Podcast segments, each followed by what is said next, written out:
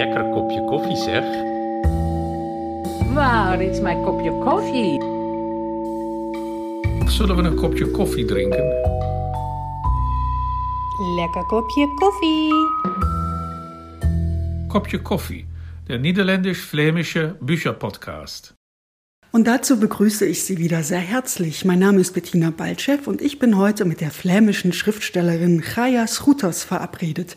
Wir möchten über ihr Buch Trophäe sprechen. Es ist 2020 auf Niederländisch unter dem Titel Trophäe erschienen. Nun hat es die Übersetzerin Lisa Mensing für den Schollnay Verlag ins Deutsche übertragen. Hartelijk willkommen, herzlich willkommen, Chaya Schrutos zu unserer Podcast-Reihe Kopje Coffee. Hallo Bettina, freut mich. Chayas Rutas, weil unser Podcast Kopje Coffee heißt, will ich natürlich auch Ihnen zunächst die Frage stellen, die wir allen unseren Gesprächspartnerinnen und Partnern stellen. Wie halten Sie es denn mit dem Kaffee? Wie und wann trinken Sie ihn am liebsten und hilft er Ihnen beim Schreiben? Ich muss sagen, ich liebe Kaffee total. Ähm, vorher war das so, dass ich morgens früh angefangen habe und mich dann irgendwo tagsüber durch vier Liter Kaffee hingetrunken habe. Irgendwann habe ich doch versucht, es mich teilweise abzugewöhnen, weil zu viel einfach zu viel ist. Und jetzt genieße ich so eher ermäßigt ich habe irgendwann auch angefangen, es manchmal mit Milch zu trinken, aber eigentlich habe ich es immer pur noch am liebsten. Geht mir genauso. Chayas Rutas, am liebsten trinke ich den Kaffee schwarz. Um Sie ganz kurz vorzustellen, Sie wurden 1976 in Flandern geboren. In welchem Ort? In Sinniklas und das kennen viele Menschen vielleicht nicht. Das liegt so irgendwo mitten in der Dreieck Antwerpen, Gent und Brüssel. Also ein eher kleinerer Ort. Also es ist eine, eine relativ kleine Stadt und es gibt da eigentlich außergewöhnlich viel Schriftsteller pro Quadratmeter, die in St. Niklas geboren sind. Etwas muss in Trinkwasser sein. Okay, darüber wird auch noch zu sprechen sein. Sie sind ja nicht nur Schriftstellerin, Sie sind Journalistin, Sie sind Librettistin. Was die Aufgaben alle miteinander verbindet, ist natürlich das Schreiben, das Sie mit dem Trinkwasser aufgesogen haben. Wie hat es denn damit angefangen? Wie ist Ihre Geschichte mit dem Schreiben? Manche Autoren haben es schon als Kind gemacht, andere sind später dazu gekommen. Wie war das bei Ihnen? Ja, wenn man zurückschaut, ist natürlich sehr einfach zu sagen, es war eigentlich immer da. Aber die Frage ist, seit wann bin ich mich davon bewusst, dass ich tatsächlich beruflich schreiben wollte?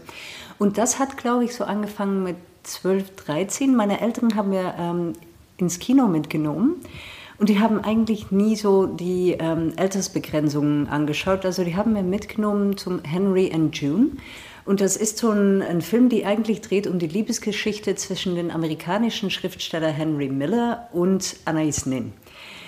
Und ich war als zwölfjährige, 13-jährige voll begeistert von das Bild, das ich da mitgekriegt habe, dass ein Schriftsteller, das ist eigentlich jemand, der nichts anderes macht, als von schönen Frauen umgeben sein, über den Weltnacht denken und eigentlich den ganzen Nacht ins Café verbringen. Und ich fand es ein ganz schönes Bild.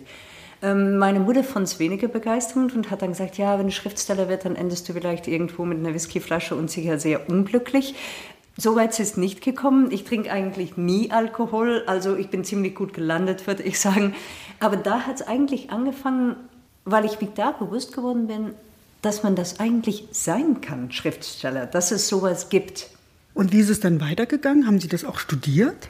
Nein, total nicht. Ähm, wie so viele Eltern haben auch meine Eltern gemeint, es wäre nicht schlecht, wenn ich zuerst was Ernsthaftes studieren würde. Also ich bin eigentlich Übersetzerin. Aber irgendwo habe ich da doch gespürt, ich, dass das nicht das Einzige war. Ich war mir nicht sicher, was ich damit machen wollte. Ähm, bin dann mit zwei Freundinnen mitgegangen und habe Journalismus dazu studiert. Und irgendwo in die Ausbildung zum Journalistin hatten wir auch so, ähm, das heißt dann Creative Writing Kurs. Und der Professor von dem Kurs hat mir gesagt, ja, eigentlich musst du doch was mit, mit wirklich mit Schreiben machen. Warum nicht Drehbuch? Also das hat sich so langsam verschoben. Aber als Drehbuchautorin arbeiten, man kommt nicht so einfach drin. Das ist eine ziemlich geschlossene Welt. Also ich habe dann angefangen als Journalistin zu arbeiten und das war eigentlich vielleicht die ideale Vorbereitung für das Schreiben von Fiktion, weil man so viele verschiedene Menschen kennenlernt und in so viele verschiedene Umgebungen sich bewegt, wo man normalerweise nie vorbeikommen würde oder, oder mit Menschen redet, die man normal auch nicht treffen oder nicht kennenlernen würde, dass, dass ich eine sehr gute Idee gekriegt habe von der Psychologie des Menschen und, und von unsere Verschiedenheit, aber auch was uns so verbindet. Da habe ich etwas gelernt, was, was ich nachher als Schriftsteller dann wirklich auch nützen konnte. Ja, und wenn man die Liste ihrer niederländischsprachigen Veröffentlichungen sieht, dann ist die doch schon sehr lang. Und mit Trophäe liegt nun endlich auch ein Buch auf Deutsch vor, ein Roman von Ihnen. Der Roman spielt im südlichen Afrika und bevor wir darüber sprechen, habe ich gelesen, Sie haben mal eine siebenmonatige Reise mit dem Motorrad durch Asien gemacht. Die Welt kann Ihnen also offensichtlich nicht groß genug sein. Woher kommt denn erstmal das Interesse für diese fernen Gegenden? Ich glaube, das ist eigentlich den gleichen Neugier, die ich auch in Schreiben habe. Ich bin eigentlich nicht so in, in mich selbst interessiert. Ich bin eigentlich eher interessiert in anderen. Und in anderen, die womöglich sehr unterschiedlich von mich selbst sind. Und das Suchen nach andere Orten, andere Kulturen, ähm, eine andere Art von Denken eigentlich, das war mir eigentlich immer sehr wichtig. Und mit die sieben Monate lange Reise hat es damit angefangen, wir kriegen hier immer in die Medien so ein Bild von Muslimländern, das ist sehr frauunfreundlich, sehr gefährlich und ja, sehr fundamentalistisch oder so ist. Aber eigentlich nie, was so eine normale Frau in Iran am Dienstagmittag mal macht. Und das wollten wir uns anschauen und dann mal urteilen, ob das wirklich alles so war, wie wir dachten, dass es war. Und also sind wir zum Zweit losgefahren und, und haben es selber ausgesucht. Und das ist eigentlich mit Bücherschreiben nicht anders. Ich, ich höre was oder ich sehe was, das mich fasziniert. Für die Reise hat es mit einem Bild angefangen von irgendwo einer Bergsee und ich habe gedacht, da will ich unbedingt hin. Für Trophäe hat es auch mit einem Bild angefangen, wo ich meinen Jäger, ähm, konnte man so sagen, zum erst gesehen habe und gedacht habe, wer ist der Mann und wieso kann ich verstehen, wie er denkt und, und wie er tickt. Genau, Sie haben es jetzt gerade schon angerissen. Trophäe, ein Roman, den man wirklich, wenn man einmal angefangen hat, ihn zu lesen, kaum zur Seite legen kann. Das ist tatsächlich die Geschichte eines Großwildjägers mit dem sprechenden Namen Hunter White. Ja, Sie haben gerade gesagt, Sie interessieren sich für fremde Biografien, für Menschen, die Ihnen fern liegen. Können Sie uns diesen Hunter White mal ein bisschen vorstellen? Was ist das für ein Mann? Das ist eine gute Frage. Ähm, ich habe drei Jahre lang mit Hunter White zusammengelebt, äh, bevor ich den irgendwo verstanden habe. Aber Hunter White ist ein Mann, der in unserem digitalen, modernen Welt lebt und er handelt in Aktien. Also er hat eigentlich nichts in seinem Leben, was man wirklich anfassen kann. Alles ist so irgendwo irreell. Und er braucht zwingend etwas, was er dann echt findet. Etwas Echtes, etwas Richtiges und auch irgendwo etwas, worein er seine Männlichkeit oder seine Virilität zeigen kann. Und das ist etwas, das eigentlich für viele junge Männer dieser Tagen ein großes Problem ist. Das habe ich auch früher, ich, ich habe mich eine Zeit lang als Journalistin mit ähm, Extremismus beschäftigt und verschiedene Arten von Extremismus. Und das kommt bei jungen Männern immer wieder zurück, dass es in unserer zeitgenössischen Welt eigentlich so wenig Optionen gibt, wo man seine Männlichkeit physisch zeigen kann. Und die wird auch sehr diskutiert, die Männlichkeit dieser Tagen. Also es gibt eine Art von, von Ungemütlichkeit anscheinend. Und Hunter White kann seine Männlichkeit sehr einfach äußern in der Großwildjagd. Weil das ja, das ist natürlich echt, das ist gefährlich. Er will auch, dass es gefährlich ist. Er schießt nicht gerne Tieren wie Giraffen oder so, die nichts, nichts machen können. Er will nur Tieren, die auch eigentlich ihn angreifen können. Also er muss sich auch wirklich auf die Grenze von das Risiko bewegen. Und das fand ich ein sehr faszinierendes Gefühl und das wollte ich gern irgendwo verstehen. Und auch das ganze Konzept von Großwildjagd war mir so fremd. Das ist sehr einfach über solche Sachen zu urteilen und zu denken, ja, das, das ist sicher schlecht. Aber so einfach ist es nicht. Man kann auch darüber diskutieren. Das gibt tatsächlich verschiedene ähm, Perspektiven und, und ich finde es sehr wichtig, dass man diese auch untersucht. Und dann kann man nachher immer noch die Diskussion haben und man kann dann darüber reden, aber man steckt nicht so in eine Schwarz-Weiß-Position, wo man eigentlich einander einfach nicht näher kommt. Bevor wir weiter darüber sprechen, wollen wir doch mal erfahren und erleben, wie Ihr Buch klingt. Ähm, ich würde Sie bitten, uns eine kurze Passage auf Niederländisch vorzulesen. Wir kommen Hunter White dabei sehr nah. Er ist nämlich gerade auf der Jagd nach einem Spitzmaulnashorn und die deutsche Übersetzung liest anschließend Matthias Friedrich. Een hand op zijn arm doet hem opschrikken uit zijn gedachten. Een van de trackers wijst door een gat in het gebladerte in de richting van de open plek. Kijk, nu. De neushoorn sleurt aan een tak die niet los wil laten, schudt zijn kop, worstelt met de onwillige struik. In een flits ziet Hunter het gehavende oor. Van Heren naast hem knikt. Hunter schoudert zijn geweer en richt. Nog even, heel even, kijkt hij naar de schoonheid van het dier. Groot en majestueus, een schim uit andere, oudere tijden waarin hij meester over de wereld was, lang voor de mens de technische snufjes bedacht die hem toelaten deze kolos moeiteloos te doden. Zijn positie is perfect. Hij kan hem precies tussen oor en oog geraken. De rino zal op slag dood zijn, zonder ooit te weten waaraan hij is gestorven. Wil hij dat? Zo'n machtig en oud dier doden zonder dat het zijn belager zelfs maar heeft opgemerkt? Iets in hem protesteert. Hij verlangt naar oogcontact, een teken dat de neushoorn zich op zijn minst van zijn aanwezigheid bewust is.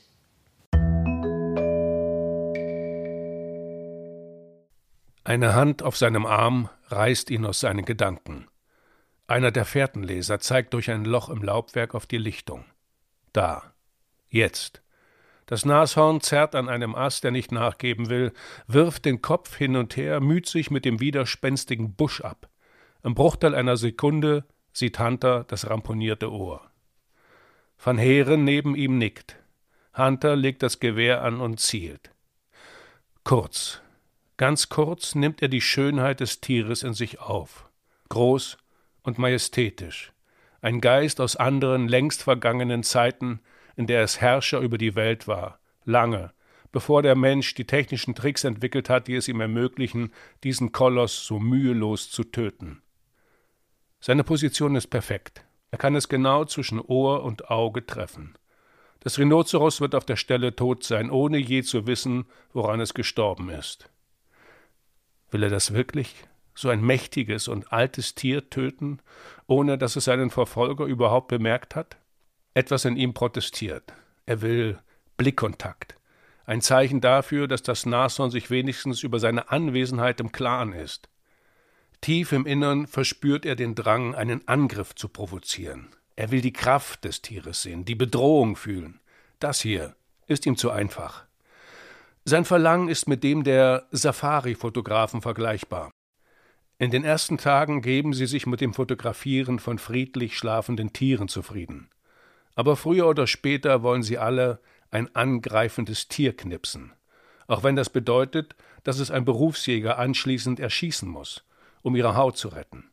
Denn die wahre Kraft eines Elefanten oder eines Löwen zeigt sich erst, wenn er auf einen zustürmt, nicht wenn er friedlich durch das Grasland zuckelt. Kein einziger echter Jäger will sich an einer Sitting Duck vergreifen, selbst dann nicht, wenn die Ente eine Tonne wiegt. Neben ihm werden die Fährtenleser langsam unruhig. Warum schießt er nicht? Und es stimmt. Er hat kein Recht dazu, sie in Gefahr zu bringen. Er hat für eine Trophäe bezahlt, nicht für eine Nahtoderfahrung. Also legt er an, schaut, atmet ein.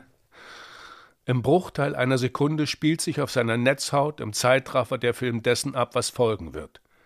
Er wird abdrücken, die Kugel wird sich aus seinem Lauf winden, in null Komma nichts die Distanz zwischen ihm und seiner Beute überbrücken und das Tier genau da treffen, wo es am verwundbarsten ist. Das Nashorn wird versuchen, sich vom Knall abzuwenden, aber es wird hoffnungslos zu spät sein. Die Kugel ist immer schneller. Mitten in der Bewegung wird es zusammenbrechen und umfallen.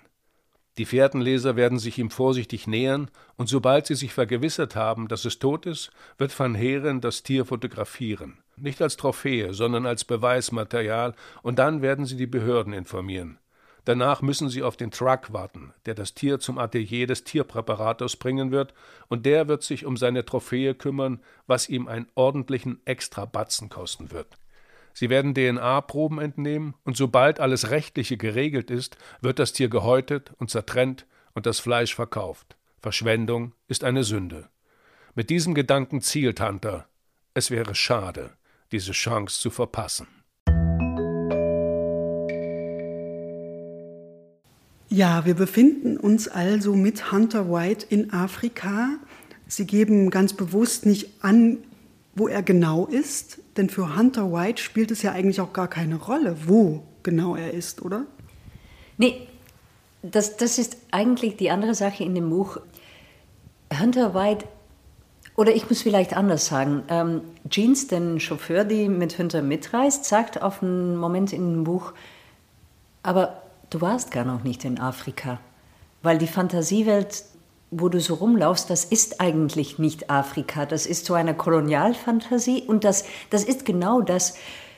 Hunter eigentlich mag er Afrika auch nicht so. Er findet es zu staubig, zu laut, zu groß, aber er hat sich so in das Jagdwild verliebt, dass er eigentlich den Rest von Kontinent einfach dazu nimmt. Und wo er genau ist oder wie das politisch aussieht oder welche Menschen da leben, das interessiert ihn eigentlich alles nicht. Für Hunter ist das so, das ist ein Vergnügungspark eigentlich, das nur für sein Vergnügen dahingelegt ist. Und er kommt dahin und er jagt. Und das ist sein Bild von Afrika. Und ich wollte eigentlich dieses postkoloniales Bild, das wir eigentlich immer noch haben, aus seiner ähm, Blick zeigen. Weil was für mich wichtig war, was der Weitgaze der Hünter auf Afrika hat, wo er das sieht als ein Kontinent und nicht, sich nicht realisiert, dass Nordafrika, Süd, ähm, Osten oder Westen, dass das ganz unterschiedliche Länder, unterschiedliche Völker, unterschiedliche Geschichte sind, das ist ihm alle nicht wichtig. Er ist sich da nicht,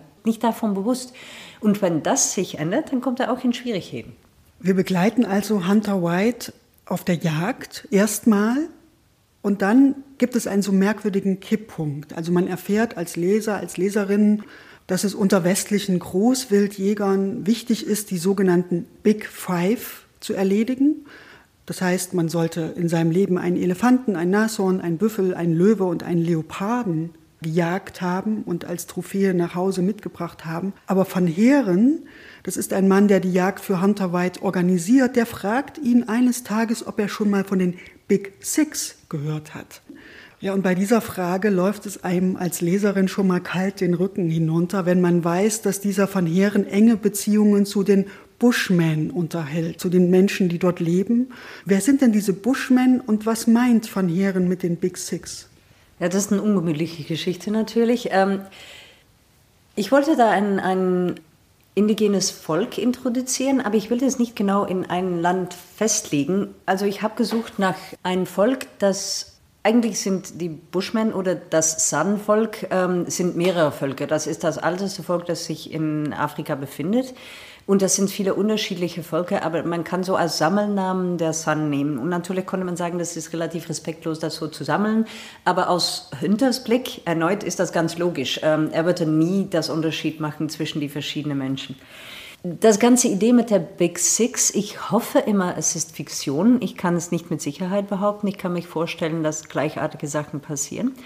Eigentlich hat das Konzept sich so ähm, für mich gezeigt, dass ich ich habe irgendwann ein ähm, Zeitungsstück gelesen über Botswana, über einen Gruppe von San. Und sie haben in das Stück die Worte benutzt, reintroduziert in seinen normalen Habitat oder Revier oder so stand da. Also man hat für die Menschen genau die gleichen Worte genutzt, die man normalerweise für Tieren und für das ja, wieder ins Wild introduzieren von Bären und Wolven benutzen würde.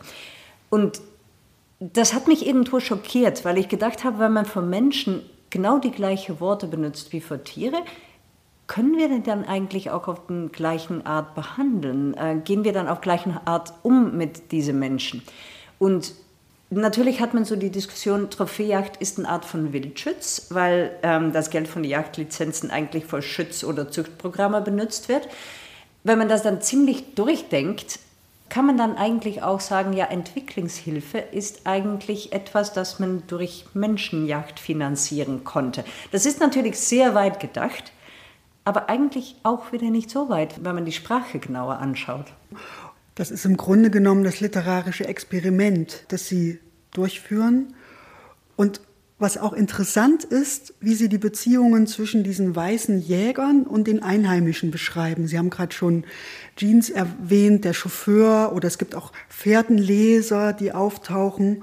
Und das sind ja alles Leute, ohne die die Jäger eigentlich komplett hilflos wären, weil die das Gelände gar nicht so gut kennen. Und es fällt auf, dass auch unter diesen Einheimischen so eine Art Zynismus gegenüber den Weißen herrscht. Man hat das Gefühl, dass die Einheimischen die Weißen zum Teil genauso benutzen wie andersrum. Also das ist so ein merkwürdiges, ambivalentes Verhältnis, oder? Zwischen diesen Leuten. Das ist natürlich ein sehr fremdes Ökosystem. Also die indigene Bevölkerung, die sind natürlich auch nicht ganz frei in ihre Entscheidungen, weil wir haben durch die koloniale Periode die normale System in diese Länder ziemlich erstört. Also die müssen sich jetzt auch wieder zum System und zu einem importierten Kapitalismus verhalten, das auch nicht immer da war. Und natürlich haben die auch eine Art gesucht, wie sie das so gut möglich benutzen können. Das ist auch wieder ganz logisch. Und also, was ich eigentlich wollte, was ich wollte, diese zwei Denkarten auch irgendwo clashen lassen. Und Hunter kommt in Afrika an und, und er denkt, wie wir im Westen oft denken, unsere moralische und ethische Prinzipien, die sind eigentlich alles und jeden überlegen.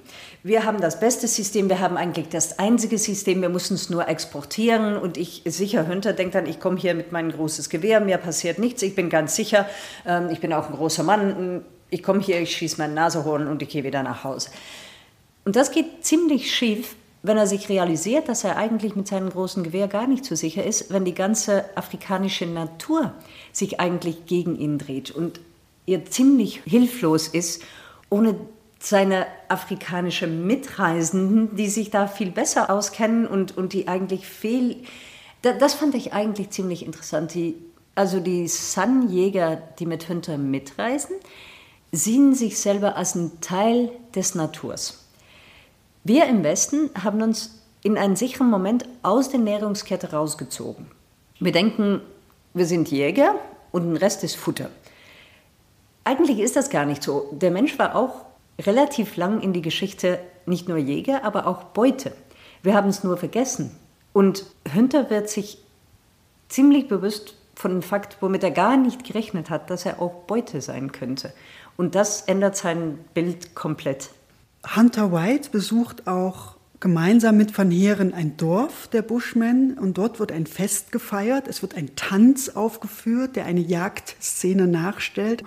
Und diese Szene hören wir nochmal in einem Leseausschnitt aus dem Roman Trophäe gelesen von Matthias Friedrich. Eine unangenehme Anspannung überfällt Hunter, seine Nackenhaare stellen sich auf. Die Jagd, die in den letzten Stunden wie eine fremde Fantasie gewirkt hat, wie eine Erinnerung an einen halbvergessenen Traum, nimmt plötzlich Gestalt an. Genau wie bei der Versteigerung, bei der er, allerdings über einen Strohmann, seine Jagdlizenz für das Nashorn gekauft hat, merkt er, wie sein Körper reagiert. Der Herzmuskel zieht sich zusammen, das Blut pocht in den Adern, Sauerstoff jagt durch seinen Leib. Er, Hunter, wird jagen.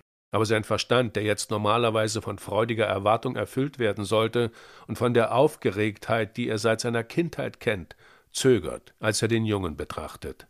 Will er wirklich einen Menschen jagen? Eine Welle der Energie strömt durch die Gruppe und treibt das Blut durch seinen Körper. Der Gesang peitscht sie auf. Kann er es sich noch anders überlegen? Möchte er es sich anders überlegen? In seinem Kopf ringt er mit sich selbst, aber tief in seiner Brust, in seinem Herzen, in seinem Körper zweifelt er nicht. Als er den Jungen ansieht, spannen sich spontan alle Muskeln an, wie bei einem Raubtier, das sich auf den Sprung vorbereitet. Sein Körper will jagen, ganz gleich, was sein Kopf davon hält.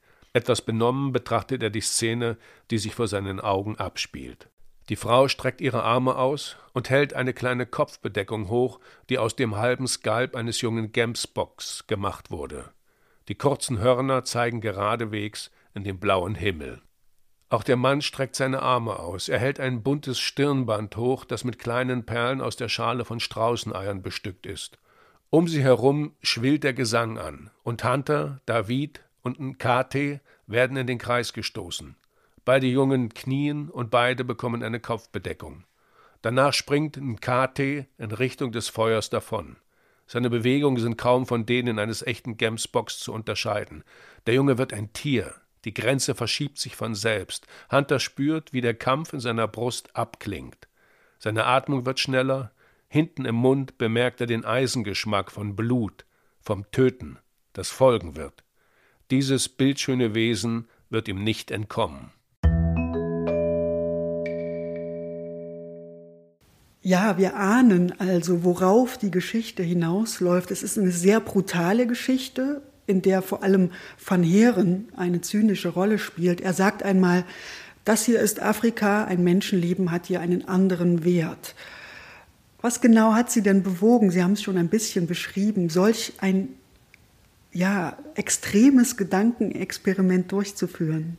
Das ist eine gute Frage. Ich habe es mich auch sehr oft gefragt, warum ich unbedingt diesen Buch schreiben musste. Und es gab am Anfang, wenn ich das Idee für den Buch zuerst hatte und das auch mehrere Menschen erzählt habe, ähm, sehr viele Menschen, die mir gefragt haben, muss das wirklich sein? Müssen wir so ein brutales Buch haben? Warum willst du immer deine Zeit mit so ungemütlichen Figuren verbringen? Und ich glaube wirklich, äh, zuerst mir ist wirklich wichtig, Menschen, die sehr anders sind wie ich selber, von Innenseite zu verstehen, weil ich immer denke, wir müssen was finden, was wir gemeinsam haben, dann können wir auch ein Gespräch miteinander haben und wenn wir ein Gespräch haben, können wir uns auch die Meinungen ändern. Also gemeinsam war hier, dass wir beide wirklich die Natur lieben.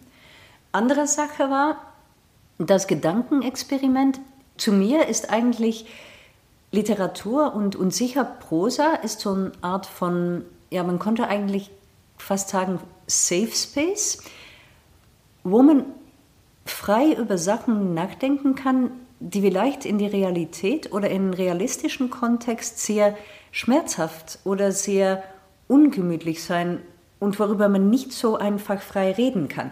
Aber wenn man das irgendwo in ein fiktionelles Universum zieht, dann ist es manchmal einfacher, Menschen mit ihren eigenen Gedanken zu konfrontieren. Und was ich sehr lieb, und das ist natürlich auch wieder nicht so lieb von mir aus, ist, Menschen dazu zu bringen, dass sie eigentlich sehr tief in die Gedanken von anderen reintauchen und mitgehen. Also ich ziehe die Leser wirklich in den Kopf von Hünter. Ich versuche, die so weit zu kriegen, dass die wirklich verstehen, was der Mann will, dass sie es auch körperlich irgendwo fühlen können und dass die dann konfrontiert werden mit den Konsequenzen von ihren eigenen Gefühlen oder Gedanken. Das finde ich sehr schön. Ich glaube immer, dass, dass man dort wirklich was über sich selbst oder über ein geschäftliches System lernen kann, wenn man so fast körperlich erfahrt.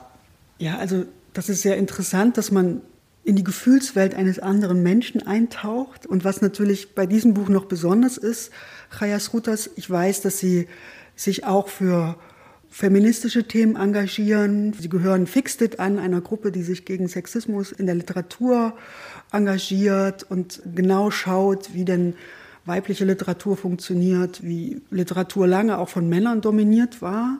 Und wir sprechen aber die ganze Zeit über Männer. Es ist ein sehr männliches Buch. Frauen kommen so gut wie gar nicht vor. Nur Hunter White, der denkt manchmal an seine Frau, weil die soll nämlich seine gejagten Trophäen bekommen. Was hat Sie denn gereizt, gerade so ein sehr maskulines Thema auch anzugehen? Weil Großwildjagd verbindet man ja zuallererst mal mit Männern. Es gibt natürlich auch weibliche Jägerinnen, selbst bei Großwildjagd. Aber ich glaube, für diese Geschichte, die Geschichte fördert ziemlich viel von Lesern. Ähm, die, die Übung, in sich in jemand anderen hineinzuversetzen, ist schwer.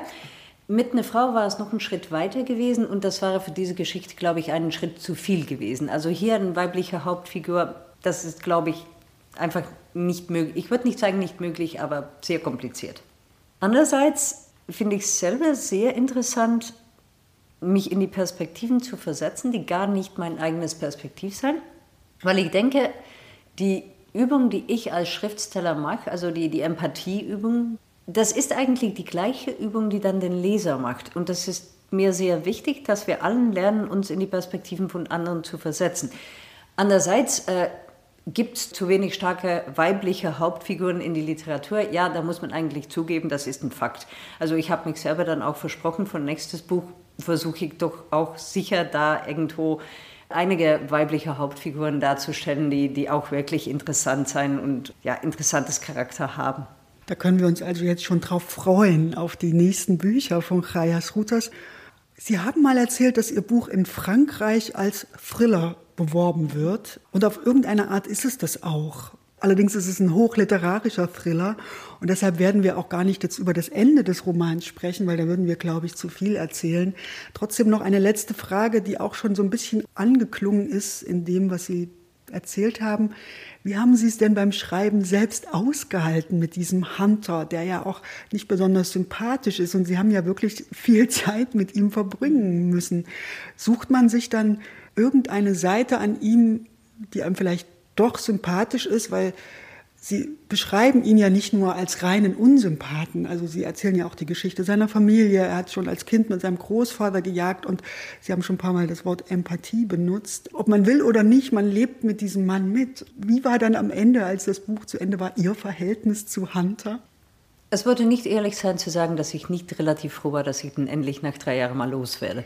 Aber um ehrlich zu sein, es ist mich auch viel zu einfach, da eine Figur darzustellen, die nur unsympathisch ist. Das funktioniert auch nicht. Wenn er nicht etwas hat, wo ein Leser sich irgendwo doch angezogen fühlt, dann liest man das Buch auch nicht zu Ende. Ich sage nicht, man muss einen Mann lieben, das ist, glaube ich, ein Schritt zu weit, der ist schwer zu lieben. Aber er hat auch seine gute Seite. Und ich glaube, wenn er morgens aufsteht und er schaut im Spiegel, dass er denkt, ich bin ein ethischer Mensch. Er findet, er hat einen richtigen ethischen Code und daran halte er sich auch und er findet das auch wichtig. Und wenn die irgendwo überschritten wird, dann tut ihm das wirklich weh. Also das finde ich dann interessant.